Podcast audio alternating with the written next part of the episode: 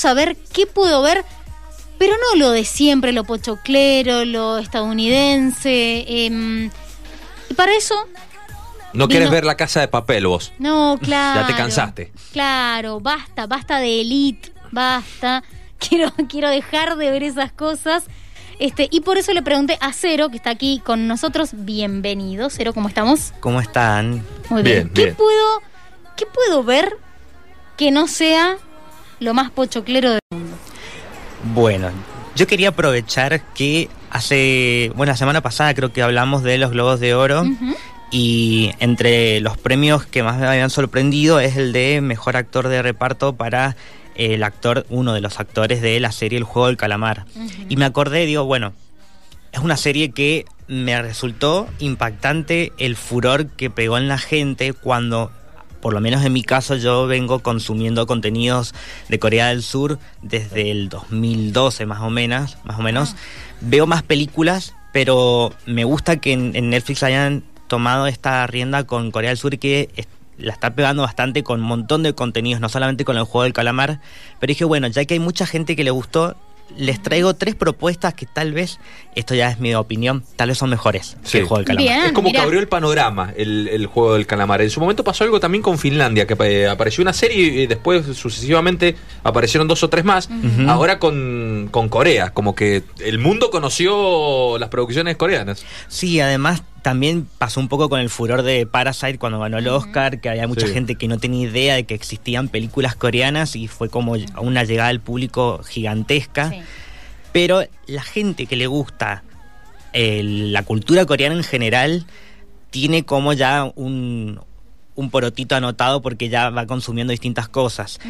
Voy a separar lo que es K-pop, que es lo que estamos escuchando de fondo como para ambientar, Bien. porque puede que a veces te encuentres con algún artista que, que canta en una banda y que de paso trabaja en una novela, en una serie, en una película.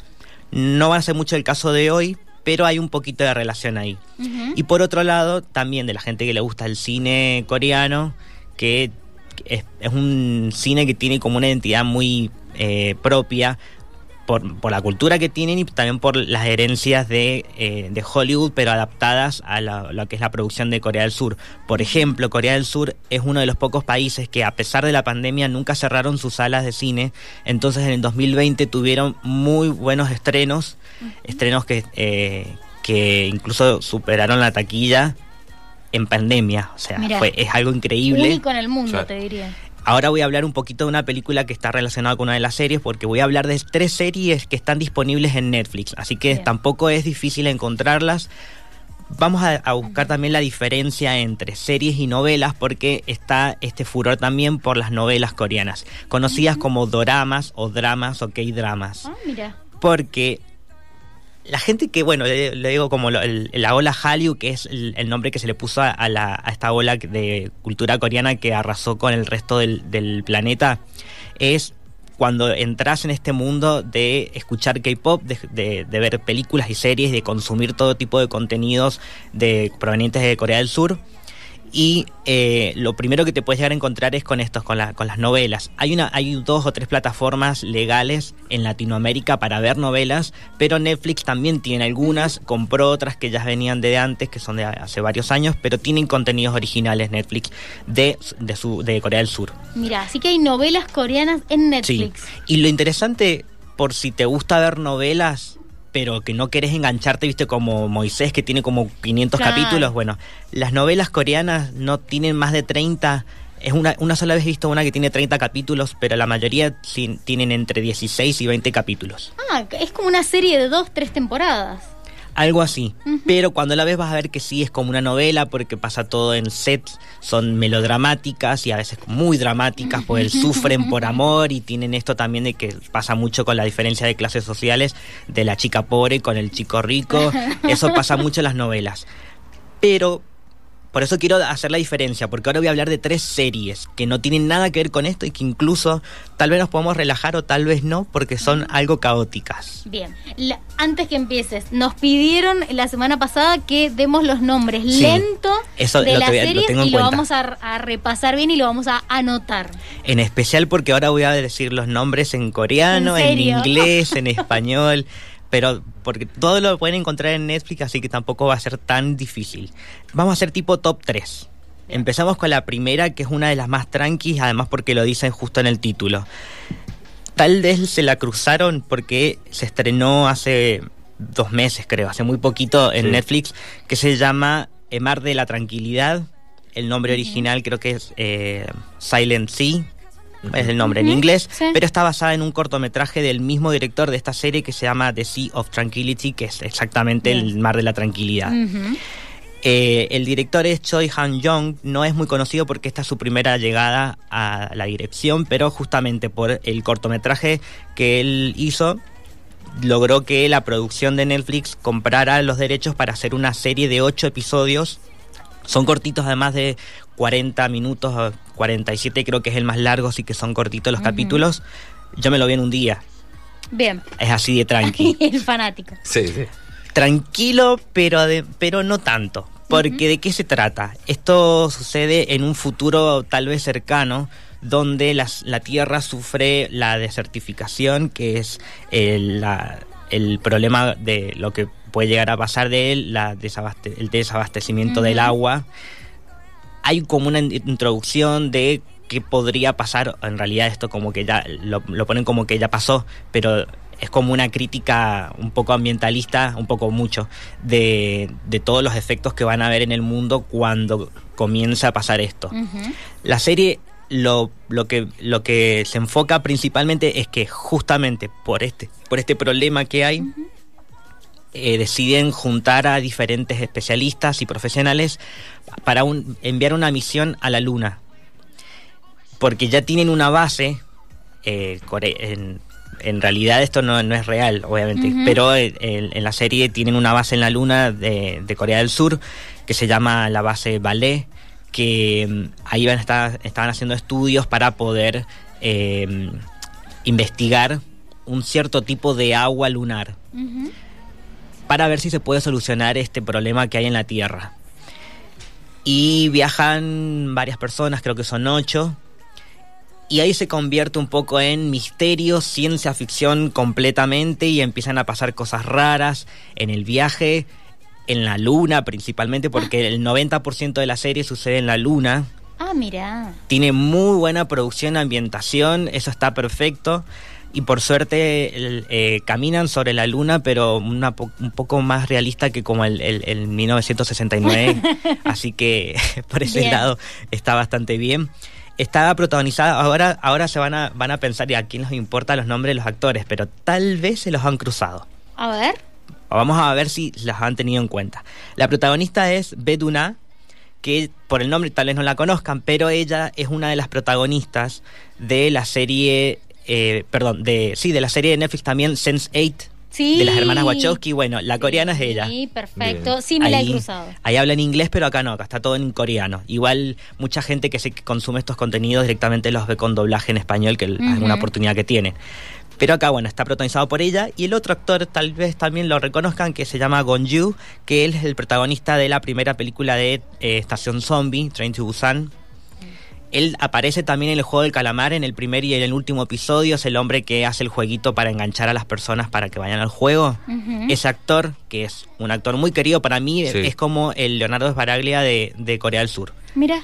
Así de bueno me parece que es este actor. Y además es súper simpático, arredado y ha hecho muchas cosas diferentes. De comedias románticas, ha trabajado en novelas también, ha hecho acción, fic- eh, ciencia ficción, de todo. Bien, o sea que es una serie que vamos a ver caras conocidas. Sí, aunque viste que hay mucha gente que va a decir, bueno, son todos iguales, pero para la gente que consumimos estos contenidos los empezamos a reconocer. Claro. Y por si hay alguien ahí escuchando eh, y que le gusta el K-pop, van a cruzarse con un personaje, personaje secundario interpretado por Jung, que antes pertenecía a una banda de K-pop que se llamaba En Black, pero ya se disolvió, tal vez por si les parece conocido por ahí. Y también un personaje secundario, alguien que también trabajó en el juego del calamar, que es Ho Sung Ye, que es el hombre más desagradable de esta serie. Eh, bueno, por lo menos el, el más odiado de los personajes. sí. Sí. Eh, ese hombre está acá, un, poco- un personaje más tranquilo, está de trajecito, no es tanto Bien, No está como violento. Ese es el jefe Claro, de la sí, pandilla. El violento, Claro. ese mismo. Así que tal vez se puedan cruzar con caras conocidas. Bien, perfecto. Mar de la Tranquilidad. Mar de la Tranquilidad, esa es la como la más tranquila de las tres.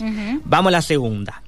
Estábamos hablando de zombies, vamos a hablar de zombies de nuevo en una serie. Acá lo que tiene interesante es que está ambientada hace más de 300 años, es algo que eh, es muy característico de los contenidos de, de Corea del Sur, más que nada en el cine, porque es un país muy nacionalista y muy respetuoso por su cultura, por su pasado, porque ha sufrido demasiado. Sufrieron dos conquistas de Japón, después la, guerra de Corea, eh, muchos conflictos internacionales y hay muchas series y películas ambientadas en, en la época en la que todavía no pasaba esto, que es a- hace más de 300 años, cuando incluso eh, el rey de ese entonces, porque existía una dinastía, en este caso sería la dinastía, dinastía Joseon, eh, el rey fue quien creó el idioma coreano para poder comunicarse con, con su pueblo, para poder eh, eh, defenderse. En ese entonces también estaban conquistados por China, creo. Acá, esta historia que está eh, ambientada en ese entonces, van a ver como un estilo medieval, pero oriental. Por eso van a ver que tal vez hay acentos que son medio raros si las ven en idioma original. Pero lo interesante es que de todos los contenidos que podemos encontrar de zombies, acá vamos a ver que es como un poco más caótico porque no hay tecnología, no hay conocimiento de lo que está pasando, incluso hay momentos en los que creen que son demonios, pero cuando los vemos obviamente son zombies, que aparecen solamente de noche, la, la luz del día como que no les afecta, entonces eh, es- está más enfocado al terror. Y la serie, más que de, de- para catalogarla de terror, pueden, podemos analizarla desde el punto de vista del poder y de cómo el gobierno aprovecha este tipo de cosas para manipular a, a la gente. Por eso se vuelve un poco más interesante, además de todo lo que podemos llegar a consumir de la cultura coreana, en este caso. Son dos temporadas de seis episodios cada temporada. La primera se estrenó en el 2019 y la segunda en el, a principio del 2020. Son capítulos de una hora, pero son 12 nada más. 6 y 6. Perfecto. Esta está dirigida por Kim Sung, Kim Sung-gun, que es el director de películas de acción como El Túnel, que también está protagonizada por Beduna. Bueno, esta serie también está protagonizada por ella, por la actriz que dije recién. Ujú. Eh, ella incluso trabajó con eh, Bon Joon-ho, el director de Parasite, en una película que se llama El Huésped, que creo que todavía está disponible en Netflix por si la quieren ver, que es de un monstruo que, que no es tan monstruoso. Y otro protagonista que tenemos ahí es Ju Ji-hoon, que tal vez si vieron la película Along with the Gods, eh, que es una película coreana obviamente, que se trata de eh, qué pasa la, la vida después de la muerte. Cuando vos te morís, te vas a cierto lugar donde están los dioses y ellos deciden si vos mereces ir al cielo o al infierno y, y es como una mezcla de ciencia ficción, de fantasía, de comedia. Es una película muy rara pero muy interesante y fue muy conocida por lo menos en Latinoamérica que estuvo a punto de estrenarse de manera legal y creo que también está en Netflix. Eh, está ese protagonista y el otro es eh, Ryu Seung-ryong, que acá hace del villano, que es el protagonista de películas de comedia, pero acá lo vemos un personaje más serio. ¿Por qué lo nombro? Porque también es protagonista de una película de Netflix que se llama Psicoquinesis, que es del mismo director de Train to Busan, de Estación Zombie. Y también es el protagonista de Milagro en la celda número 7, que tuvo una remake de no me acuerdo de qué país, que fue también furor en Netflix. Sí. La versión original es coreana. Ah, Y me parece que es mejor Mira. también. Ver, si, vamos, si hay versión original, vamos para la original. Para la original, bien. Hasta ahora no veo series pochocleras, ¿o sí? De estas que me estás contando, ninguna livianita. No, no, no, por eso, viste, como para procesar de a poquito. Además, no, si vieron el juego del calamar, tal vez abajo en Netflix te va a decir, bueno, tal vez te guste esto. Bien, esa es una buena opción. Opciones que- similares. Sí, así que ahora vamos con la que me parece a mí que fue la más caótica, pero desde mi punto de vista la mejor de las tres, Bien. porque es la más entretenida y la más interesante. Son solamente seis episodios. Ajá. Seis. Una miniserie, Bien. podríamos decirle. No sé porque me parece que van a hacer la segunda temporada. Ah, no. me parece. Bien. Eh, se llama Hellbound, se estrenó el año pasado también. El nombre en español tal vez lo encuentren como Rumbo al Infierno. Rumbo al infierno. Porque si te lo digo en coreano tampoco los vas a encontrar, Nah. que es eh, Yok, que sería Hell, eh, infierno en coreano. Se trata básicamente de demonios que aparecen de la nada, demonios que son grandotes y negros, oscuros y que dan miedo y que te llevan al infierno. Ah, hola. Bueno, Vienen y te por dicen, acá. te avisan, te dicen, dentro de seis días, eh, a tal hora, te venimos a buscar y te llaman al infierno. Y la, al principio así, bueno, ¿qué es? Será un holograma. Cuando llegan, te agarran y te convierten en cenizas y desapareces. No, pero muy drástico. Livi- livianito. Muy drástico, Sí, señor. bueno, y es muy gráfico, hay mucha sangre, pero lo que más se, se trata de esta serie es una crítica puede llegar a ser a la religión porque se aprovecha acá lo que pasa en base a esto después como eh, años después porque lo estoy contando en la introducción ni siquiera es el primer capítulo todo esto donde la iglesia se apodera de- del Estado y empiezan a tomar decisiones de cómo la gente debería enfrentar esto que le dicen la demostración, que es cuando, demostración es el hecho de cuando vienen los demonios a Bien. llevarte, le dicen demostración.